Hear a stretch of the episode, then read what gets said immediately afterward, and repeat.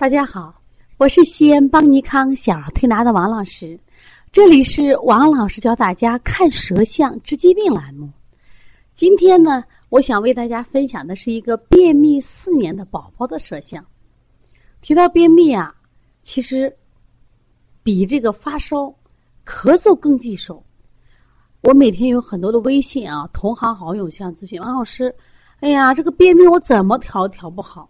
不光你们调不好，我也觉得便秘是个棘手的，因为便秘的类型太多了。它不仅仅说我们教材书上说的实秘、虚秘，很多实秘，实秘里边还分几种，虚秘、虚秘里边分几种。你像虚秘里边，像我们气虚秘、阴虚秘、血虚秘、阳虚秘，就好多种类型，而且它每一个又不是单一的这种一个症状。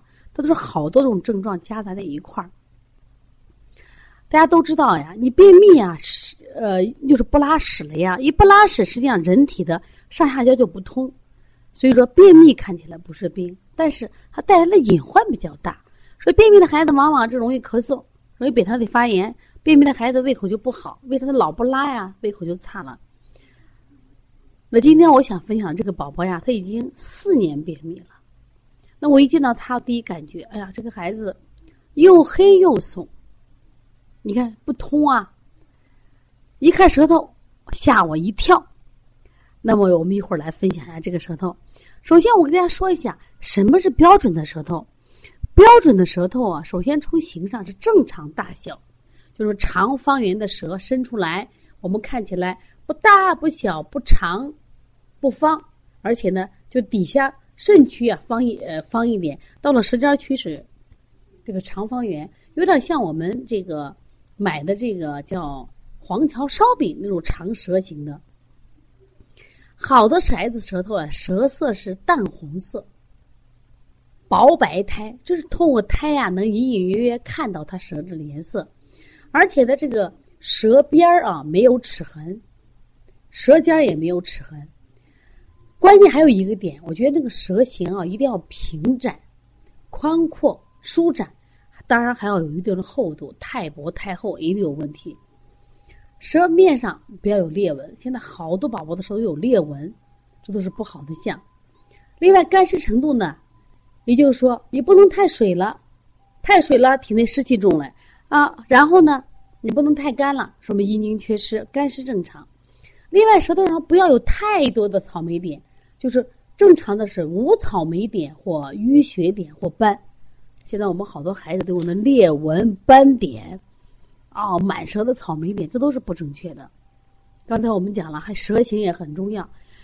那么这才是个标准的舌。那我们现在一起来看看我今天分享的这个舌象。你看完什么感觉呢？首先你会被那些满满的白苔所抓住眼球，太厚了嘛？就抹了好多层腻子，就像我们女人化妆呀，抹了十层粉都掉渣子了，是不是太厚了？而且不仅厚，你们看它是水还是干呢？不是水，是不是干裂的像？这是看舌苔了，苔厚白干裂。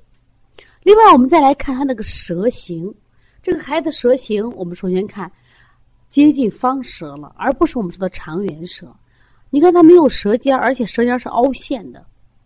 大家记住，没有舌尖的孩子一般睡眠不好，他还心神失养，就舌尖不见了。另外，你从侧面看这个孩子的舌头厚不厚？是不是太厚了？整个是鼓鼓囊囊、胀胀的感觉。哎呀，我就一看到这个舌象，我就让那宝宝自己过来看。我说：“你知道你为啥不拉了吧？你知道最近为什么胃口不好了吧？”我说你堵得实实了吗？我们常说五脏如果出现了气不畅，它会出现什么呀？舌头是鼓胀的。如果是六腑出现了运化五失常，它会出现舌苔是鼓鼓囊囊是胀的。那么这个小孩不管是从舌质还是从舌苔，都是鼓鼓囊囊胀得满满实实的，什么情况？所以说，这个孩子既有实的有形的实的机制，也有无形的气机的瘀滞。所以这个小孩调便秘，他既要调什么呀？食，有形的，我们要通过消食导致；我们还要什么呀？理气。如果你只调食，可能起一时作用。你只有结合在理气上，才能把这个孩子完全调好。那我跟这家长沟通呀，我说你这个孩子平常怎么饮食的？哎呦，王老师呀，不好意思，这个孩子只吃肉不吃菜，你看是不是喂养出问题了？之所以说便秘难调呀，不是这个病难治，关键这个病啊是长期累积的治病，长期给孩子只吃肉类东西，吃流食，吃好这个好嚼的东西，结果导致孩子的肠胃不蠕动了，蠕动能力退化了，这可怕不可怕？太可怕了！第一个，第二个，长期给孩子吃高能量、高热量的食物，比如说。肉类的东西，水果的东西，水果呀，还有坚果类，这都是现在家长爱吃的。太多的热量，孩子体内驾驭不了，淤积是不是化热？化热就会伤到体内各脏腑器官的阴经呀，是不是就缺水了？走不动了吗？无水行走，走不动，走不动，走不动，老走不动。人不运动，他的能力在下降。说你我们经常不去运动，发现我能力就弱了。所以说五脏六腑它也要运动啊。所以我们经常给孩子暴食暴饮，吃高热量的东西，导致他的五脏六腑动不起来了，负载太多了，所以功能在衰退，在减弱。所以说他也会。另外还有一些孩子呢，这个家长呢给不断的喝水，大量的喝水。我说为什么要喝？他多喝水有营养。我说你要看了嘛？你像今天我们这个孩子舌苔干裂，他缺水，那你给他补一点水。但是仅仅补水还不够呀，他要的是阴精，就是我们说莲菜的丝丝，还有海带的丝丝，它不光是水呀。如果你这个孩子心肾不交、下焦虚寒的孩子，你能这样补水吗？越补水，体质越寒，他越便秘呀。是不是像这种情况，反而要滋一些阴？这个阴不是水呀，是不是？比如说麦冬、沙参、银耳、百合。是这样的阴经呀，所以说调理这个孩子呢，我们当时就根据他的几方面情况，既做了什么呀消食导致，又做了疏肝理气，同时呢还要滋阴。为什么要滋阴？大家可以看一下这个舌象，很有意思，是不是又像我们土地板结了？板结的土地，我们把水浇上，它还是往下漏水的。板结完以后呢，我们把水浇上不行。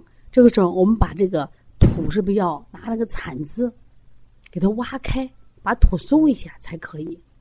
所以，对于这个孩子呢，你看我们用了三种思路来解决问题。所以，对于便秘呢，我也希望大家呢要下了功夫去研究它。它真的不是一个单一的病种，非常的复杂。你看，情志郁结的孩子，他容易气滞呀，他也会便秘。饮食暴食暴饮。饮食不均衡的孩子，他也会便秘；长期给孩子不断的喝水、吃凉水果的孩子，他也会便秘。他会是寒秘呀？我们说寒秘孩子越来越多了呀。那么经常受寒的孩子，那么时间长了不阳虚，经常给孩子打抗生素，导致孩子变成阳虚体质的孩子也会便秘呀。那么很吃的很好，但是却查出了贫血，为什么？脾胃受伤害了，所以血虚也会便秘啊。